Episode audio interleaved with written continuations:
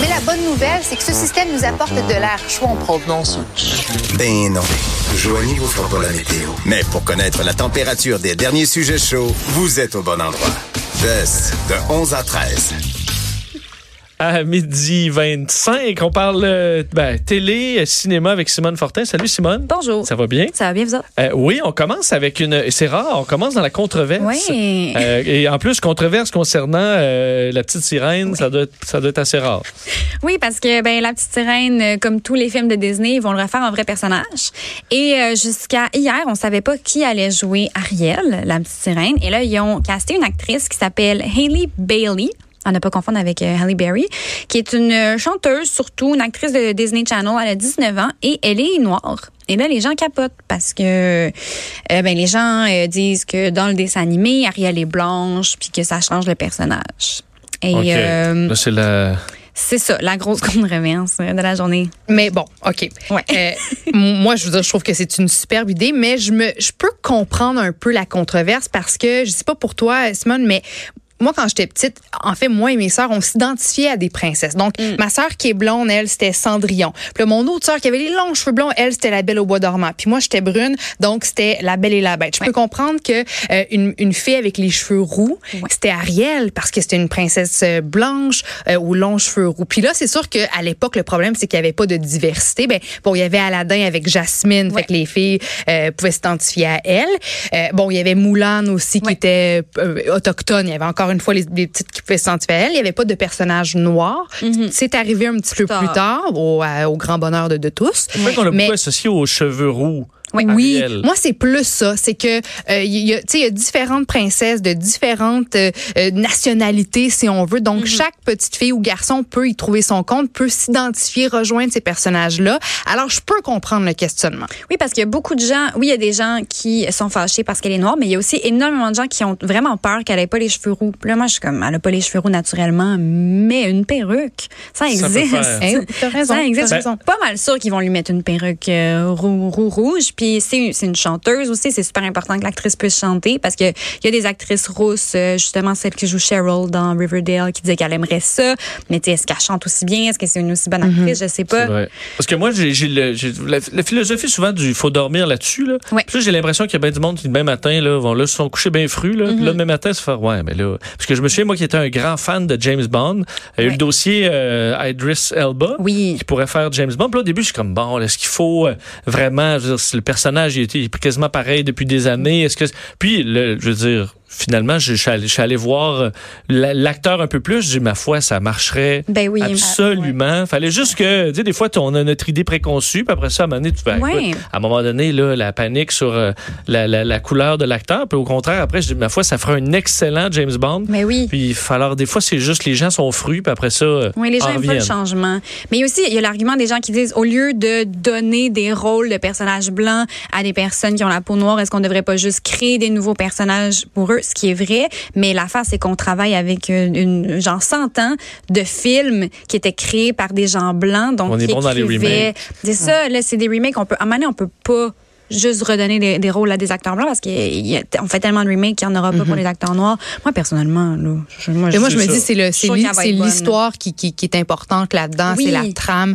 Donc, si la fille est talentueuse et bonne, puis est capable de, de jouer une bonne Ariel, la petite aussi une sirène, sirène. qu'elle soit mauve, rouge, Exactement. noire, blanche, là, Une rendue là. sirène, euh, ça existe pas. On peut bien la faire comme on C'est veut. ça. Il y avait des gens qui disaient si Moana était jouée par une actrice blanche, euh, là, vous chialerez. Mais oui, parce que l'histoire de Moana, qui est c'est sur une petite île de la Polynésie, euh, c'est super important pour elle d'où elle vient. Mais là, une, ouais, mais là, une sirène, je veux dire, on pourrait faire une princesse crabe. mettons. pourrait faire n'importe quoi. Demi-femme, demi-crabe.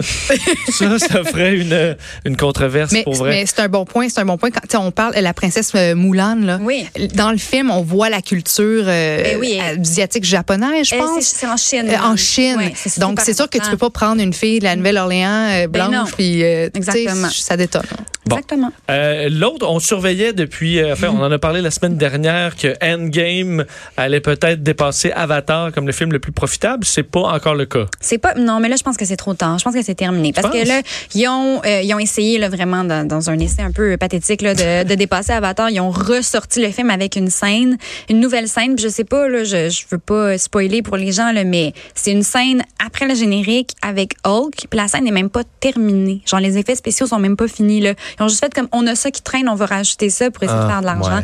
Et euh, ils ont pas dépassé Avatar au box office. Puis là, il en reste trop à faire pour Ben, les, les DVD là. Oui, mais là, il reste, il leur manque genre 20 millions, ce qui est relativement Ben là, c'est pas beaucoup. loin. Mais là, l'affaire, c'est que Spider-Man sort, ce qui est d'ailleurs ma prochaine recommandation. Spider-Man sort euh, ce, ce soir, aujourd'hui. Donc là, c'est comme, les gens vont Ça va pas aller voir. Endgame, ils vont aller voir Spider-Man. Je suis pas mal Pa- certaine qu'on peut faire le, le deuil, là, que Avatar va rester le film le plus profitable à date. Parlons-en de Spider-Man. Est-ce que ça marche celui-là?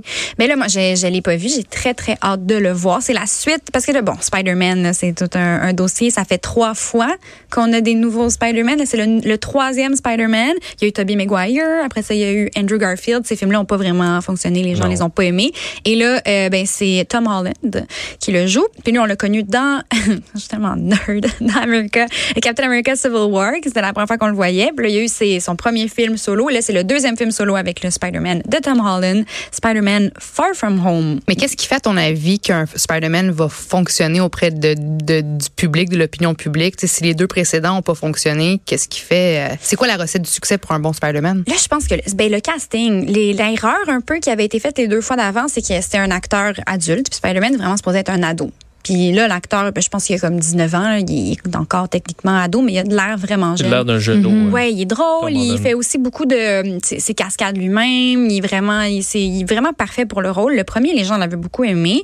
Là le deuxième, euh, j'ai entendu vraiment des bonnes critiques. Puis ce qui est le fun aussi, c'est que ben, Marvel ça fonctionne en phases.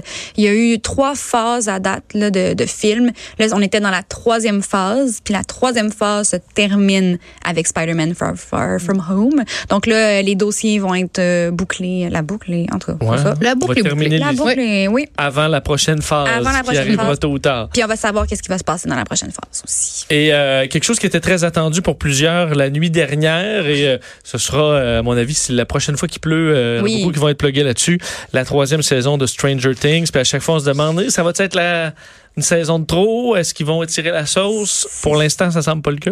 Pas- euh, pour l'instant, les critiques, j'ai entendu beaucoup de gens qui disent que c'est la meilleure saison à date. Oh. Ah ouais, Ouais. très bonne nouvelle. Oui, ça, c'est vraiment une bonne nouvelle. Ce qui est cool aussi, c'est que ça se passe sur un été. Donc, c'est l'histoire doit être vraiment euh, Condensée, oui, condensée sur un événement qui arrive.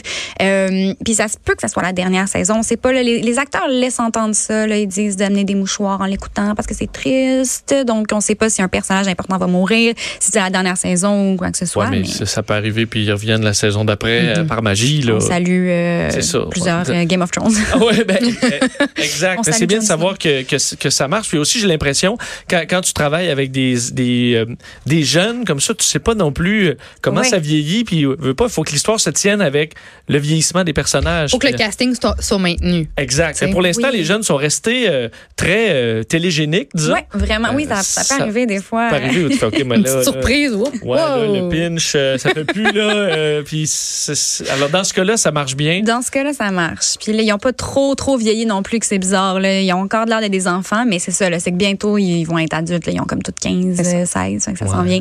Mais ouais, non, je pense, moi, j'ai vraiment, vraiment hâte de voir où ça s'en va. Le look des années 80 est toujours parfait. Donc, euh, c'est ça. Bon, on s'en reparlera. On regardera chacun On de nos bancs. On Sûr s'en prochaine, on reparlera. va tous l'avoir vu, je pense.